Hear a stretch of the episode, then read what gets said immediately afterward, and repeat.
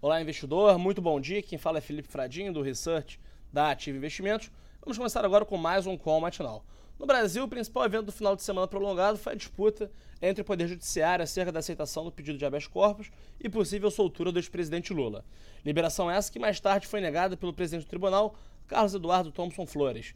Mesmo nesse cenário de incertezas, que poderia alterar bastante o contexto eleitoral, as ADRs tiveram um dia de alta nas bolsas americanas, seguindo o sinal positivo das principais bolsas. Lá fora, os mercados globais operam em leve alta nesta manhã, refletindo os dados econômicos americanos recentes e deixando um pouco de lado a guerra comercial entre China e Estados Unidos. Apesar disso, no Reino Unido, Theresa May enfrenta dificuldades com a saída de três ministros, inclusive do responsável pela definição da estratégia a ser seguida para o Brexit.